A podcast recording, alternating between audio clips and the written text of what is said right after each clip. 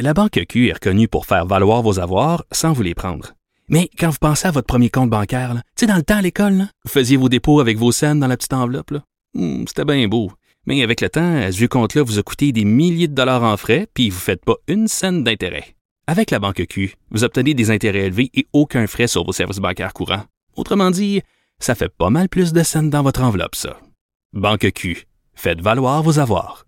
Visitez banqueq.ca pour en savoir plus. Mais parlons maintenant d'Adélard Godbout dans, dans, le cadre de notre tournoi des premiers ministres. Et pour en parler, au bout du fil, il y a Éric Bédard. Bonjour. Oui, bonjour Antoine. Éric est historien, évidemment, professeur à la TELUC, auteur de nombreux livres, dont L'histoire du Québec pour les nuls. Alors, Adélard Godbout pour les nuls. Je commencerai par dire, Éric, qui a longtemps été conspué, mais il a connu une vague de réhabilitation. D'abord, Adélard Godbout, il faut le dire, il, a, battu Maurice Duplessis en 1939, devenu le 15e premier ministre du Québec, mais il est resté juste un mandat. Exact. Alors, c'est Adélard Godbout, il y a eu longtemps une légende noire d'Adélard Godbout qui venait, il faut le dire, essentiellement des milieux nationalistes euh, qui ont dépeint euh, Adélard Godbout comme euh, le suppôt d'Ottawa, comme l'homme de paille d'Ottawa. Et il a été évidemment desservi par un contexte très difficile au point de vue, strictement au point de vue des relations Québec-Ottawa. C'est que le gouvernement fédéral, à cette époque, était dans, une, dans un processus de, plus grande centralisation parce que c'était l'émergence de l'État-providence. Il y avait eu un rapport célèbre, le rapport Rowell-Sirois, euh, qui, proposait que le gouvernement fédéral prenne en charge euh, euh, les, grandes missions sociales de, l'État. donc, et donc, il, y a, l'assurance chômage en 1940 qui va être vraiment instaurée clairement, les, allocations familiales en 1944, euh, et, donc, sur ces, sur ces dossiers-là, euh, il y a l'impôt sur le particulier, mais ça, c'était dans le contexte de la guerre, qui était une compétence qui, relevait en général des provinces. Donc, sur tous ces dossiers-là, Adélard Godbout a plié, a, laissé le gouvernement fédéral, euh, dans le fond, aller dans le sens des recommandations de Rowell-Sirois. On disait qu'il s'était aplati finalement devant le fédéral, devant le pouvoir fédéral, qui avait accepté toutes sortes d'intrusions, et donc qui n'avait pas euh, valorisé et il ne s'était pas servi de l'État du Québec. Bon, et, ça, ça, ça, ça, ça va de soi. Donc, tous ces éléments-là ont été très, très critiqués par un chef de l'opposition assez coriace, même s'il a été malade euh, qui était Maurice Duplessis, même s'il était fragilisé non seulement physiquement, mais euh, certains à l'intérieur de son parti euh, pensaient qu'il était, il était dû, de, il devait partir. bon, en tout cas, toujours est-il. Oui, parce que, Maurice Duplessis est, malade, puis Adélard Godbout va le voir d'ailleurs. C'est une scène célèbre, ça, de, ah, de, de, la série Duplessis. Oui, oui, complètement. Et c'est une scène que même encore aujourd'hui, à 50 ans, j'ai beau être vacciné, majeur et tout, ben, vacciné euh, pas assez, là, comme on le dit, on le sait en ce moment. Mais, mais vous voyez, euh, je, je, revois toujours cette scène avec une très grande émotion. Euh, je ne sais pas si ça s'est vraiment fait, si vraiment cette rencontre a vraiment eu lieu. J'avais posé la question à Denis Arcan, qui a écrit le scénario de la série du Plessis.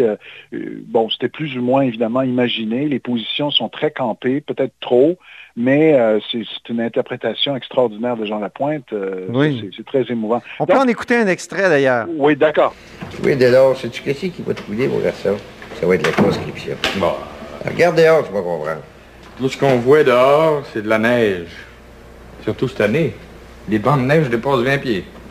Ben, c'est ça. La neige, c'est le calme, c'est le sommeil, c'est la paix. Hmm. Vois-tu, là? Nous autres, les Canadiens français, on est le seul peuple qui n'a jamais été en guerre avec personne. oui.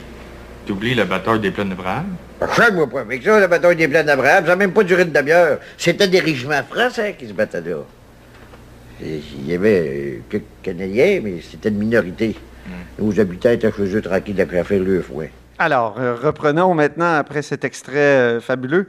Euh, donc, Maurice Duplessis est, malade. Il va finir par, par, battre Adélard Godbout. mais Adélard Godbout a le temps de faire des choses importantes pour le Québec et durables. En fait, donc, les griefs des nationalistes, c'était donc cette centralisation fédérale, ce, pouvoir du gouvernement fédéral qui s'était étendu dans le domaine social, impôt sur les particuliers, mais surtout, surtout, c'est l'enjeu beaucoup de, cet extrait qu'on vient d'entendre, la conscription. Hein. On reprochait au gouvernement Godbout de ne pas s'être opposé, comme il l'avait promis en 1939, à la conscription. Il y a eu mm-hmm. un référendum, comme on sait, en 1942, un plébiscite sur le sujet. Et donc, il y a eu cette légende noire du gouvernement qui, qui, est issue des milieux nationalistes, mais peu à peu, à, la faveur peut-être d'un nouvel éclairage, mais aussi de nouvelles valeurs, euh, on, s'est mis à dire, ben, attention, euh, Adélard Godbout, c'est quand même pas, oui, il a fait beaucoup de concessions sur ce plan-là, mais comme gouvernement, il a été relativement d'avant-garde sur au moins trois sujets le premier, c'est évidemment le droit de vote des femmes. En 1940, dès qu'il arrive au pouvoir, euh, à, la suite, évidemment, il y avait eu plein de représentations à l'intérieur de son parti par, une femme comme Thérèse Casgrain, qui était la fille du sénateur Forget, qui était très, qui avait ses entrées au Parti libéral. Euh, donc, ils vont décider d'aller de l'avant euh, alors que le cardinal Villeneuve est pas très chaud à l'idée, l'opposition, nationale aussi. Ils vont aller de l'avant avec le, droit de vote des femmes. Donc le Québec emboîte le pas des autres sociétés catholiques parce qu'on dit toujours le Québec est en retard par rapport aux autres provinces, c'est vrai. Euh, mais par rapport à l'ensemble des sociétés catholiques, on est à peu près au même, au même, euh, même diapason. C'est-à-dire mm-hmm. la France, l'Espagne, les pays catholiques accordent le droit de vote plus tard que les pays protestants. Euh, donc, première mesure. Deuxième mesure, très importante, très structurante, l'école obligatoire en 1943. C'est un mhm. vieux débat lancinant qui existait depuis le 19e siècle.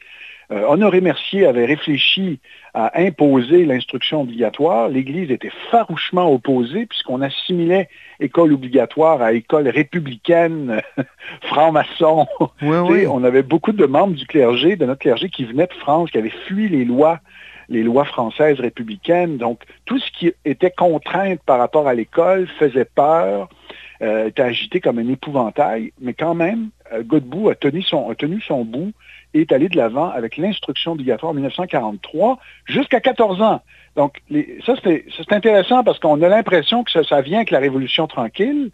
C'est vrai que la Révolution tranquille va instaurer l'instruction obligatoire jusqu'à 15 ans, mais déjà sous Godbout, ça va être instauré jusqu'à 14 ans et Duplessis ne va pas modifier cette loi, même s'il était opposé en 43, et donc va faire construire énormément d'écoles mhm. pour accueillir ces, élèves euh, qui vont, euh, qui vont arriver sur les bancs d'école, même si euh, ce ne sera pas parfait, mais bon.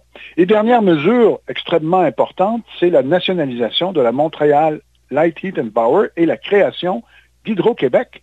C'est mhm. pas René Lévesque qui a créé Hydro-Québec, c'est bien Adélard Godbout. Et on peut dire, et, et là-dessus, il était euh, il était dans la suite des grandes propositions qui avaient été formulées durant les années 30 pour combattre les trusts, notamment le trust de l'électricité. Hein. C'était, le grand combat euh, de, du docteur Hamel, Philippe Hamel, qui a été un des fondateurs de l'Action libérale nationale avec d'autres. Donc, il y, avait cette proposition de nationaliser l'hydroélectricité.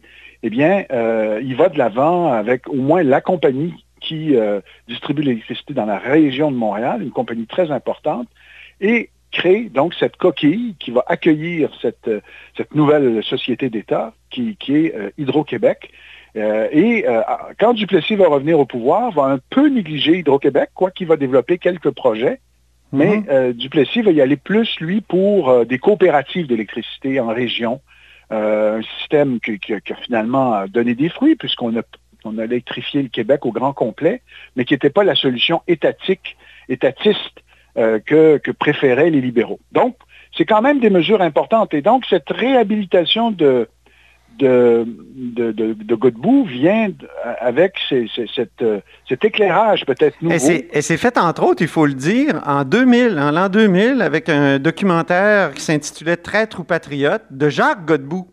Oui, qui, Jacques euh, Godbout, qui est un descendant d'Adélard Godbout, donc un, célèbre euh, cinéaste. Euh, donc, qui est un très bon documentaire. Là, ah, oui, ah, oui, oui, Ah oui, moi je l'ai souvent montré à mes étudiants dans les classes. Euh, c'est un très beau documentaire qui est gratuit. Hein, on peut le voir sur le site de l'Office national du film, Traite ou patriote de Jacques Godbout. Donc, justement, euh, Jacques Godbout, lui, a beaucoup souffert enfant, c'est ce qu'il explique. Il explique ça aussi dans un de ses journaux, un de ses journaux, le journal de province qui avait été publié au Seuil. Godbout euh, a souffert jeune de cette, de cette légende noire de son grand-oncle qui était colporté par les milieux nationalistes. Et euh, il, il, veut, d'une certaine façon, payer une dette. Il veut montrer que l'envers du décor. Et il veut même défendre le Godbout qui proposait d'aller combattre les nazis.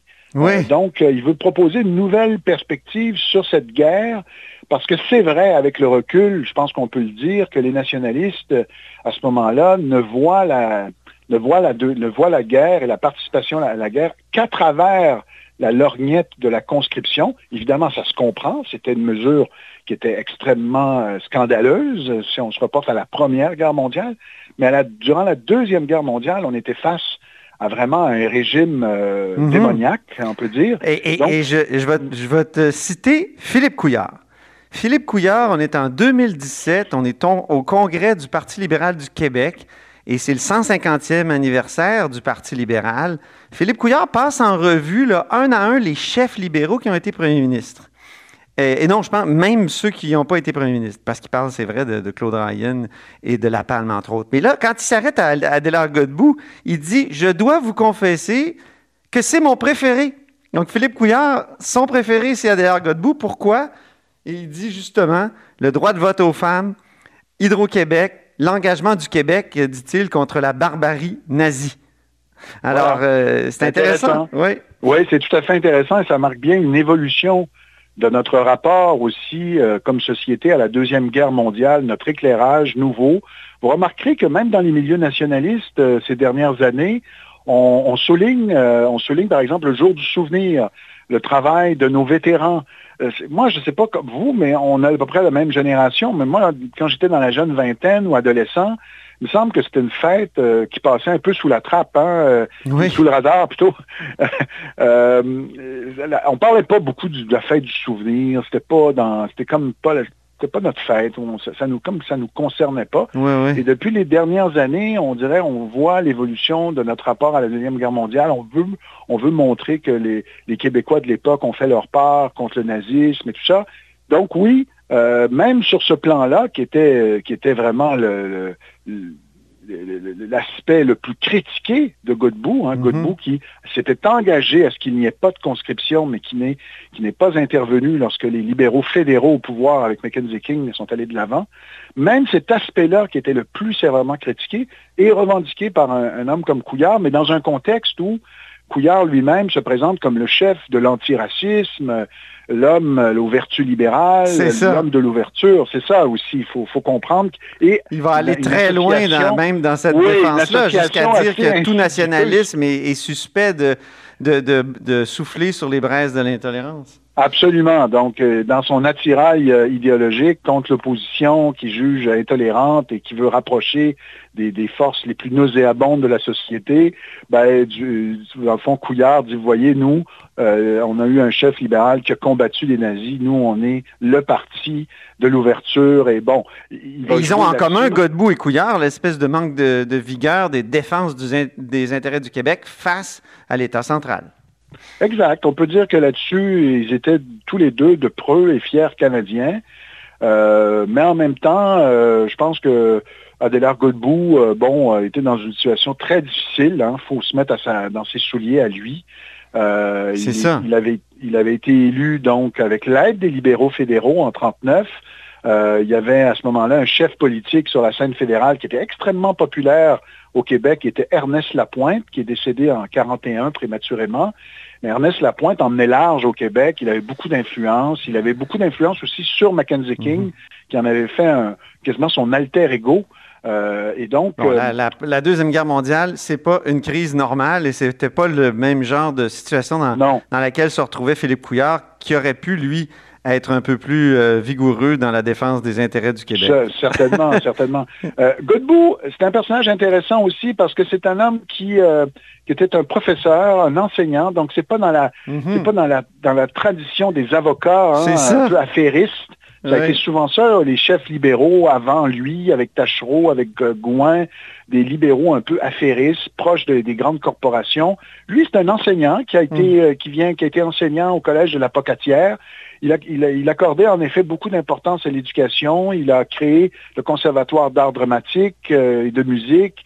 Il a, terminé euh, les, nouveaux pavillons de l'Université de Montréal sur la montagne qu'on connaît maintenant avec la, belle, architecture d'Ernest Cormier.